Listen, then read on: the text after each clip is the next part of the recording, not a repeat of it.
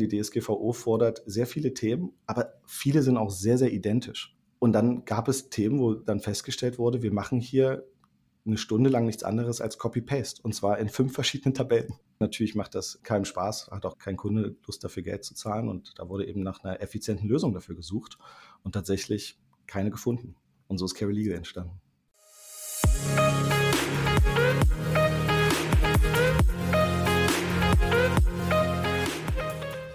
Herzlich willkommen zu How to Legal Tech. Hier erfährst du, wie du bereits ab dem Studium Legal Tech umsetzen kannst. Herzlich willkommen zum Podcast How to Legal Tech. Ich bin Lara und freue mich heute meinen allerersten Podcast aufzunehmen mit Björn Möller. Björn ist Geschäftsführer und Mitgründer von Carol Legal. Hallo Björn, schön, dass du da bist. Hallo Lara. Björn, schön, dass du dir heute Zeit für uns genommen hast. Unser Thema heute handelt davon, wie ihr mit Carol Legal Unternehmen durch verschiedene Softwarelösungen beim Datenschutzmanagement unterstützt. Datenschutz ist ja für viele auf den ersten Blick eher erstmal ein unattraktives und auch anstrengendes Thema. Mein persönlicher Eindruck ist immer, dass viele Menschen den ursprünglichen Sinn des Datenschutzrechts gar nicht mehr wahrnehmen und das Thema immer nur als eine unnötige Erschwerung ähm, eingeordnet wird der ganz ursprüngliche Sinn, nämlich den Schutz von personenbezogenen Daten von allen äh, Personen beziehungsweise eben jedes Einzelnen, wird zum Teil gar nicht mehr gesehen. Es ist ja auch so, dass dann im Jahre 2018 quasi die Bibel des Datenschutzrechts, ähm, nämlich die Datenschutzgrundverordnung in Kraft getreten ist. Und das hat ja dann auch weiterhin für viel Verunsicherung gesorgt für viele Unternehmen, und da, lieber Björn, kommt ja ihr ins Spiel. Ihr habt es euch nämlich zur Aufgabe gemacht, das ganze Thema Datenschutz nicht mehr als Bremse wahrzunehmen, sondern eben, wie es auch auf eurer Webseite heißt, als Katalysator. So sollen Geschäftsmodelle und auch Innovationen durch einen guten und effektiven Datenschutz gefördert werden und eben nicht mehr ausgebremst. Und dazu habt ihr euch ja verschiedene Softwarelösungen überlebt, Bevor wir aber in diese Lösungen noch etwas weiter hereingehen, würde ich dich gern erstmal bitten, dich vorzustellen. Björn, wer bist du denn eigentlich?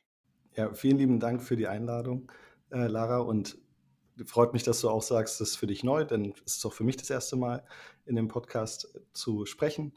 Und zu mir selber, ich stelle mich ganz gerne immer vor als gebürtiger Thüringer, als studierter Wirtschaftsinformatiker und lebender Berliner weil ich glaube, dass das tatsächlich relativ viel zusammenfasst. Also komme sozusagen aus der geekigen Wirtschaftsinformatiker-Ecke, ähm, lieb äh, die Stadt Berlin seit, seit vielen Jahren, lebe hier wieder seit 2016 und bin mit Carol Legal seit drei Jahren ja, sehr erfolgreich in der Datenschutzecke unterwegs und der Hintergrund von Datenschutz bei mir ist auch tatsächlich so, dass ich noch vor über fünf Jahren bei Daimler auf dem Gang dem Datenschutzbeauftragten eher aus dem Weg gegangen bin und mich versteckt habe.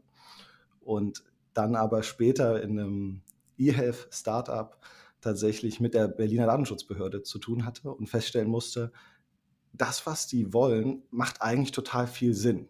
Aber ich habe es immer falsch verstanden. Ne? Also so wie du gerade auch angesprochen hast, mit Datenschutz verbinden wir immer Cookies, wir verbinden Excel-Tapeten und habe aber dann gerade auch mit der von der Behörde gelernt, Moment, es geht ja um die personenbezogenen Daten und das ist ja etwas extrem Wertvolles. Und wie wir das sozusagen alle gemeinsam verantwortungsbewusst schützen können, das ist das, was wir uns als Ziel von Carolige gesetzt haben. Ja, das klingt auf jeden Fall spannend. Hm, Björn, du hast ja ursprünglich Wirtschaftsinformatik studiert. Wie ist es denn für dich jetzt mit den Juristen zusammenzuarbeiten, also gerade im Vergleich ähm, zu Entwicklern oder eben auch Wirtschaftswissenschaftlern? Ja, ist eine sehr gute Frage. Ich werde die tatsächlich sehr oft gestellt. Es ist ja so, ich habe über die letzten zehn Jahre Produkte entwickelt mit ganz verschiedenen unter, also ganz verschiedenen Gruppen, ob das Entwickler, Designer, Marketingleute waren. Und natürlich sagt man immer, die Juristen sind speziell. Ich wird tatsächlich bei, oder ich beantworte die Frage tatsächlich immer am liebsten damit erstmal zu sagen, was haben eigentlich alle gemein? Also auch bei uns, wir sind ja eine Unternehmensgruppe mit der Schirmann-Rosenthal-Dreier-Kanzlei, die auch die Juve Award zum Datenschutz gewonnen hat, zusammen mit der Isico Datenschutzberatung. Und all die Beraterinnen, die Volljuristen sind, ja, haben eins gemein mit all unseren Entwicklern. Die sind nämlich motiviert und die wollen die Welt zu etwas Besseren verändern. Und die haben Spaß an ihrer Arbeit und die freuen sich sozusagen gemeinsam zu feiern oder gemeinsam Lösungen zu identifizieren. Also es gibt sehr viele Gemeinsamkeiten und natürlich gibt es auch diese Unterschiede. Aber ich hebe manchmal gerne die Gemeinsamkeiten voraus, weil das dann oft vergessen wird. Und der größte Unterschied, den ich immer wieder faszinierend finde, ist tatsächlich der, dass Juristen extrem, Juristinnen extrem gut darin ausgebildet sind, Probleme zu identifizieren, äh, sogenannte Edge Cases zu, zu mhm. finden. Und auf der anderen Seite auch Ent Entwicklerinnen extrem gut darin geschult sind, in Etappen, in Iterationen zu denken und zu sagen, wir arbeiten aber erstmal die erste Woche an einem Ergebnis und dann sozusagen immer wieder iterativ das weiterzuentwickeln, was man heute Agilität nennt. Und wenn das beides zusammenkommt, kann tatsächlich extrem oder entstehen ganz, ganz tolle Sachen in kürzester Zeit. Da sind wir ja dann beim Thema Legal Tech im besten Absolut. Fall. Absolut. Ja, sehr cool. Ähm, du hast jetzt schon mal so ein bisschen angedeutet, äh, bevor wir jetzt uns wirklich eure Datenschutzmanagement-Software mal angucken, ähm, kannst du noch mal kurz was zu der Unternehmensgruppe erzählen? Zu wie ist das alles organisiert und strukturiert? Ja, es ist so, dass die das Care Legal gegründet wurde von Katrin Schürmann und Simone Rosenthal. Die beiden sind Partnerinnen bei der Schürmann-Rosenthal Dreier Rechtsanwaltskanzlei und gleichzeitig auch in der Geschäftsführung der ISICO Datenschutzberatung. Und zu dieser Interne Unternehmensgruppe gehört auch Law Pilots. Das sind jetzt viele Namen. Was machen die eigentlich? Also die SRD Schürmann Rosenthal Dreier ist eine Kanz Rechtsanwaltskanzlei spezialisiert auf IT-Recht, auf Medien und Datenschutzrecht. Daraus entstanden ist natürlich die ISICO Datenschutzberatung. Und 2018 kam natürlich dann die DSGVO und den beiden ist aufgefallen, dass sie sehr viel Zeit damit verbringen, Mitarbeitende zu schulen und immer wieder dasselbe zu erzählen. Aus dem Grund ist Law Pilots entstanden, die derzeitig weltweit führende oder in Deutschland führende ähm, E-Learning-Plattform für Governance-Themen, Informationssicherheit, Datenschutz, natürlich großes Thema Arbeitsrecht. Und in 2019, 20 war es dann so, dass die ganzen Beraterinnen genug hatten von dem Ausfüllen der Excel-Tapeten und gesagt haben, ja, also das das, was wir sozusagen als, als Endanwender immer wieder sehen, ob die ganzen, ob das die Cookies sind oder ob das die Datenschutzerklärungen sind äh, oder ob das sozusagen im Unternehmen die, das sogenannte Verzeichnis für Verarbeitungstätigkeiten ist, das wird natürlich von den Datenschutzberaterinnen erstellt. Und die haben auch zugegeben, ehrlicherweise macht das alles mit Excel überhaupt keinen Spaß. Und sind hm. sie auf die Suche ja, gegangen und haben gesagt, was kann man da eigentlich machen, weil man muss sich wirklich das vorstellen, die DSGVO fordert sehr viele Themen, aber viele sind auch sehr, sehr identisch. Und dann gab es Themen, wo dann festgestellt wurde, wir machen hier eine Stunde lang nichts anderes als Copy-Paste und zwar in fünf verschiedenen Tabellen. Ja. Also ganz einfaches Beispiel, ich habe hab vielleicht in einem Unternehmen ein Tool, ich nutze vielleicht Microsoft Office, ganz aktuelles Thema an der Stelle. Und das ändere ich vielleicht zu einem anderen Anbieter. Und wenn das geschehen ist, dann musste da in jede Excel-Tabelle reingegangen werden und das geändert werden, in die Datenschutzerklärung, in die, ja, also überall rein. Mhm. Und hm. natürlich macht das keinen Spaß, hat auch keine, kein Kunde Lust dafür Geld zu zahlen. Und da wurde eben nach einer effizienten Lösung dafür gesucht und tatsächlich keine gefunden. Und so ist Carry Legal entstanden. Cool, schöne, schöne Geschichte. Ähm, vielleicht kannst du ja gleich mal noch mehr auf eure Produkte, die ihr an eure Kunden ähm, oder die ihr für eure Kunden anbietet, erzählen. Wir bieten eine ganze Palette an und der Kern des Ganzen ist natürlich ein Datenschutzmanagement. Beim Datenschutz muss man sehr viele Themen erfüllen, wie das Verzeichnis von Verarbeitungstätigkeiten, Datenschutzfolgenabschätzung, aber jetzt höre ich schon alle Genen. Aber mhm. es gibt natürlich auch sehr, sehr spannende Themen, wie zum Beispiel das Dienstleistermanagement. Warum sage ich, Dienstleistermanagement ist spannend? Denn oft wissen Unternehmen gar nicht, mit wie vielen Unternehmen sie eigentlich zusammenarbeiten. Und was wir tatsächlich deswegen zu unseren Kunden bringen, Kundinnen bringen, ist die Feststellung, wie, mit wie vielen Softwareanbietern arbeiten wir eigentlich und welche brauchen wir vielleicht gar nicht mehr und dadurch tatsächlich Kostenersparnisse zu haben. Und das Letzte, woran oft ein CFO denkt oder eine CFO denkt, ist, dass man mit Datenschutz Geld sparen kann. Und das sind genau diese super intelligenten Lösungen, auf die die Rechtsanwältinnen und die Entwicklerinnen gemeinsam gekommen sind, um mit dem Datenschutz das Unternehmen wettbewerbsfähiger zu machen. Andere Lösungen, die das Ganze sozusagen umfassend machen, sind natürlich im Informationssicher in der Informationssicherheit verankert oder im Audit. Das Audit ist eines der letzten Features, die wir jetzt gerade rausgebracht haben. Und ich glaube, insofern sehr, sehr spannend, weil wir dort auch wieder einen Schritt weiter gegangen sind, als viele sich das langweilige Audit, jemand kommt zu mir und hat einen Fragebogen dabei und den muss ich jetzt ausfüllen oder ich kriege einen Fragebogen zugesandt und dann muss ich in meine Akten gucken und das alles ausfüllen. Macht niemandem Spaß und ehrlicherweise, ob das interne oder externe Audits sind, das tut, glaube ich, immer allen weh. Mhm. Und was wir deswegen gesagt haben, ist, Moment, warum warum ist es eigentlich so, dass immer die Leute das individuell durchgehen müssen, wenn wir doch schon so viel Information von dem Unternehmen haben? Also eine Kernthematik, wenn man zum Beispiel eine DSGVO Gap-Analyse macht, ist festzustellen, habe ich eigentlich die Verarbeitungstätigkeiten für alle Abteilungen gemacht? In der Realität bedeutet das, ich muss die Organisationseinheit aufmalen, ich muss schauen, welche also wo ist meine Excel zu welcher, zu welcher Fachabteilung und komme dann irgendwann zwei Stunden später zu dem Ergebnis, ich habe jetzt also drei Verarbeitungstätigkeiten noch nicht dokumentiert. Wir haben an der Stelle eine Vollintegration, das heißt, in dem Moment, wo man diese DSGVO-Gap-Analyse startet, kriegt man direkt gesagt, Achtung, diese drei Verarbeitungstätigkeiten fehlen noch. Und das ist einfach zwei Sekunden später. Ja, genial, dass man damit quasi auch mal überprüfen kann, äh, was brauchen wir eigentlich noch, was benutzen wir, wo doppelt sich das ja auch. Ich glaube auch, da muss man ja ähm, schauen, ne, der Minimierung, Datenminimierungsgrundsatz. Jetzt habt ihr so ein Produkt entwickelt. Ähm, wie stellt ihr sicher, dass das benutzerfreundlich ist und benutzerfreundlich auch bleibt? Ja, wie macht ihr das? Ja, das ist natürlich immer eine super Frage und ich glaube auch für alle, die sich selbstständig machen wollen oder die Produkte entwickeln wollen, immer die Kernfrage, wie kriege ich eigentlich das zu meinen Endkunden so, dass es denen auch gefällt. Und die einfachste Antwort ist da natürlich, wie ja auch, glaube ich, die Alicia schon in dem vorherigen Podcast gesagt hat, mit den Leuten zu sprechen, mit unseren Kundinnen zu sprechen. Ja, also wirklich den, in den Design Flow zu gehen. Natürlich ist es so, dass ich hier vielleicht noch eine Ergänzung äh, bringen kann, weil es, glaube ich, oft ein Missverständnis dann gibt in, in zwei Themen. Das eine ist, wenn ein Kunde oder eine Kundin sagt, sie möchte zum Beispiel einen grünen Button oben rechts haben, dann fangen viele schon an, diesen grünen Button oben rechts zu entwickeln. Und da fängt der Fehler an, denn die erste Frage ist natürlich erstmal, warum? Was willst du damit tun? Und dort dann wirklich tief zu gehen und zu schauen, gibt es nicht eine clevere Lösung? Oder vor allen Dingen eine Lösung. Das mhm. zweite hat oft damit zu tun, dass wir ganz schnell über die 80-20-Regel oder über die gaußsche Glockenverteilung sprechen und sagen, ja, wir kümmern uns nur um den Standardfall. Und da kann ich sehr das Buch Mismatch von Kate Holmes jedem empfehlen, denn sie schreibt unglaublich gut über die Innovation durch Inklusion. Das bedeutet so viel wie, lasst uns nicht nur einfach den Standardfall angucken, also im Datenschutz ist es zum Beispiel so, dass man oft darüber redet, dass eine Verarbeitungstätigkeit nur einen Zweck hat, vielleicht eine Personengruppe und eine Datenkategorie und einen Datentypen so. Wenn man dann aber wirklich sich mal umschaut, stellt man fest, es gibt doch ganz rechts, ganz links ganz viele Ausnahmefälle, wo viel mehr zustande kommt.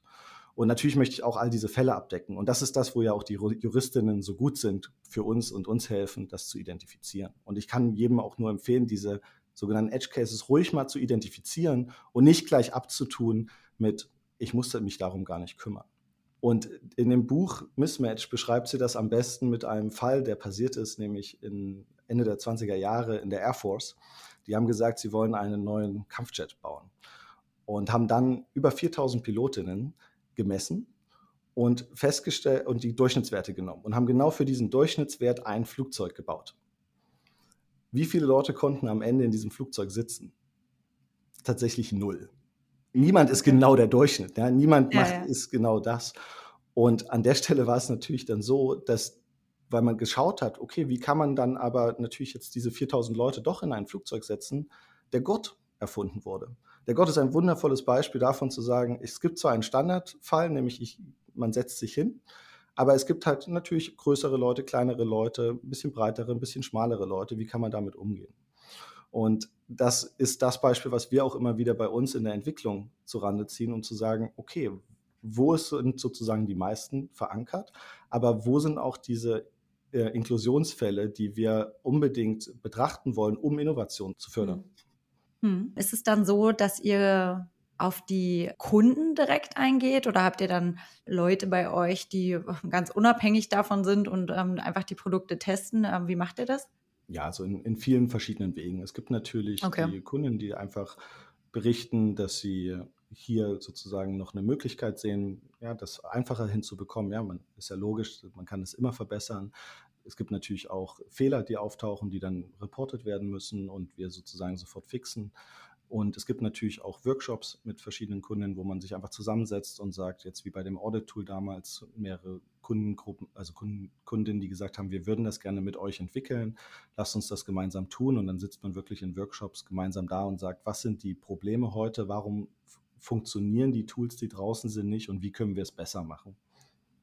Und natürlich ist es auch so, dass unsere eigenen Mitarbeitenden eine unglaubliche Innovationskraft dann entwickeln. Ja, die sind ja tagtäglich in den Gesprächen mit Neukunden, mit potenziellen Kunden, mit Altkunden. Und an der Stelle macht es natürlich dann auch Spaß, immer wieder mit den Mitarbeitenden zusammenzusitzen. Ich glaube, die Kaffeemaschine ist immer noch der Innovationspunkt mhm. Nummer eins. Was würdest du sagen, wie hebt ihr euch ab von der Konkurrenz?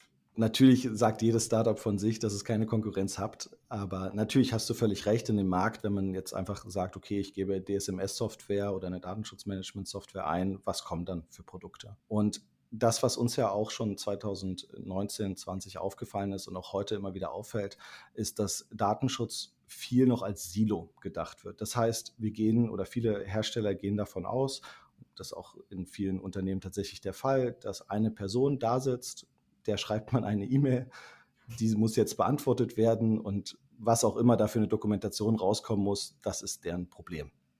Und das führt natürlich in der Praxis, so hatte CISO auch jede, jedes Jahr wieder gezeigt, zu Vertriebsverzögerungen, zu vielen Wartezeiten in den Unternehmen. Wir kennen das alles, wo wir dann sagen, der böse Datenschutz, der, der, der verlängert hier mein Projekt. Und wir gehen mit einem Kulturwandel an das Thema ran. Wir sagen, Moment, lass doch nicht ganz am Anfang oder ganz am Ende zu dem Datenschutz kommt, sondern wirklich wie im Projektmanagement auch vorgesehen, den Datenschutz als eine vierte Säule betrachten. Ja, also als ich vor zehn Jahren sozusagen bei Daimler angefangen hatte, da war es so, dass man Business und Tech zusammen gesehen hat und gesagt hat, das ist, so entwickelt man Projekte oder, oder Produkte. Dann hat man natürlich festgestellt, wir sollten mit den Kunden auch mal reden. Das war dann die dritte Säule, also Design. Und was wir absolut bevorzugen und auch allen empfehlen, ist, den Datenschutz von Anfang an mit reinzunehmen, denn der kann auch sehr viele kreative Lösungen bringen. Ja. Wie viele Mitarbeiter habt ihr? Wir sind jetzt zwischen 20 und 30 Leuten. Mhm. Und in der gesamten Unternehmensgruppe sind wir zwischen 150 und 200 Leuten. Ja, die 20 bis 30 Leute, wie sind die aufgeteilt? Also in Legal-Mitarbeitende und Entwickler und was dann eben noch alles so dazu kommt? Genau, also wir unterscheiden sozusagen in Legal, in Development, mhm. also in Entwicklung und in Sales und Marketing. Und natürlich ist es so, dass es dann die Produktteams gibt und in dem Produktteam findet man dann alle drei sozusagen wieder. Ja, sehr gut. Was denkst du ganz grundsätzlich, welche Herausforderungen stehen jetzt im Legal Tech Markt an in diesem Jahr? Das ist natürlich für mich sehr, sehr schwierig zu beantworten, da wir im Privacy Tech uns gerne sehen und ich mich dann aus dem Legal Tech gerne rausziehe. Aber nein, das ist natürlich nicht der Fall. Äh, wir sind mhm. auch ein Teil des Legal Techs, äh, wie Alicia letzte Woche völlig richtig gesagt hat.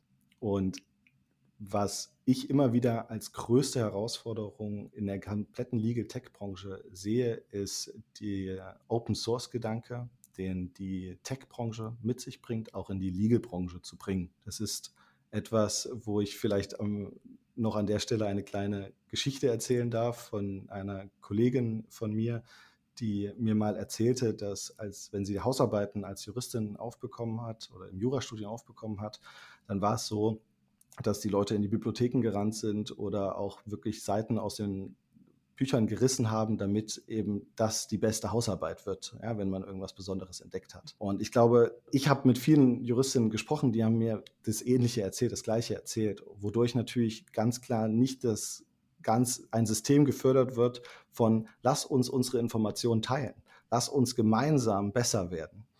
Und das ist etwas, was, glaube ich, heute die Tech-Szene, aber auch viele andere Szenen weitaus besser machen.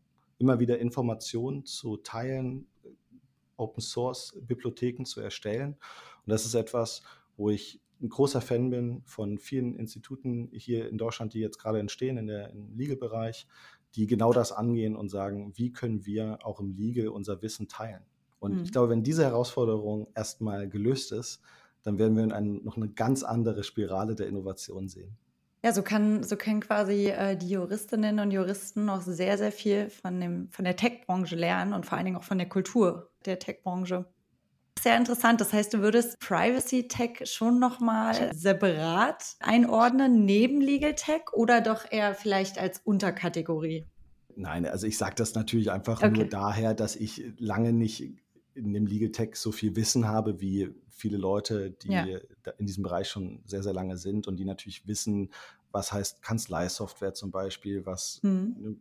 was heißt es eigentlich, Themen, die man sonst zu einem, wo man sonst zu einem Anwalt gehen musste, zu einer Anwältin gehen musste, dann doch zu einer Software, in eine Software zu gießen, ja, also dieser B2C-Bereich, da gebe ich einfach zu, dass ich mich sehr wenig auskenne und dann eher natürlich schon meine Scheuklappen in dem Privacy-Tech-Markt habe.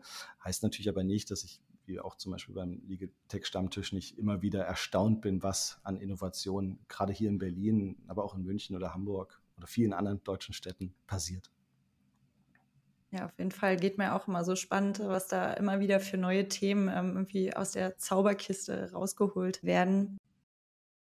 Wo liegen derzeit eure größten Herausforderungen oder welche äh, Herausforderungen stehen jetzt an? Das ist eine sehr schöne Frage. Für, glaube ich, viele Startups geht es natürlich immer darum, mehr. also das Thema Fachkräftemangel, gute Leute finden, das Thema Kunden, also wo kommen sozusagen unsere nächsten Kundinnen her. Aber gerade ist tatsächlich das Hauptthema für uns, einen weiteren Investor reinzuholen, um Hm. Marktanteile schneller zu gewinnen. Ja, Björn, am Ende würde ich dich gerne noch fragen, was denkst du, wen sollten wir als nächstes interviewen oder welches Thema wäre für unseren Podcast als nächstes spannend? Ja, das ist eine super spannende Frage und für mich kommen da natürlich drei Personen vor allem in Betracht. Auf der einen Seite Philipp von Bülow, Geschäftsführer von Law Pilots, aus meiner Sicht auch eine Ikone hier in Berlin in der Legal Tech Branche. Vielen Dank da auch an der Stelle an ihn für, dafür, dass er mich auch in die Szene sozusagen mit reingebracht hat. Und auch vor allen Dingen Katrin Schürmann und Simone Rosenthal, die ja die Gründerinnen, die Innovatoren sind und schon so viele Jahre in diesem Bereich arbeiten, aus der Rechtsanwaltskanzlei ja herauskommen und es geschafft haben, immer wieder Innovation voranzutreiben. Ich glaube, die beiden haben jeweils Geschichten zu erzählen, die sich lohnen zuzuhören. Oder ja, prima, danke die sich schön. lohnen, geteilt zu werden. Gute, äh, gute Ideen auf jeden Fall. Alle drei ähm, spannende Persönlichkeiten. Ja, werden wir mal schauen, ähm, ob das dann auch so klappt. Vielen Dank. Ganz vielen Dank, Björn, dass du mir Rede und Antwort gestanden hast. Ich habe noch ein Zitat von dir gefunden auf eurer Website, was ich, glaube ich, gerne nochmal vorlesen würde, womit ich den ähm, Podcast so ein bisschen abschließen würde. Jeder Datensatz ist es wert, geschützt zu werden. Gleichzeitig hat es auch jede Geschäftsidee verdient, ausprobiert zu werden. Und ich finde, ja, das schließt das ganz gut ab, was du uns heute erzählt hast. Du bist auf jeden Fall ein sehr dankbarer erster Podcast-Partner. Vielen, vielen Dank, dass du hier warst. Klar, genauso. Likewise hat mich total gefreut, dich kennenzulernen Ja. und mit dir unseren ersten Podcast zu schaffen. Vielen lieben Dank, Clara.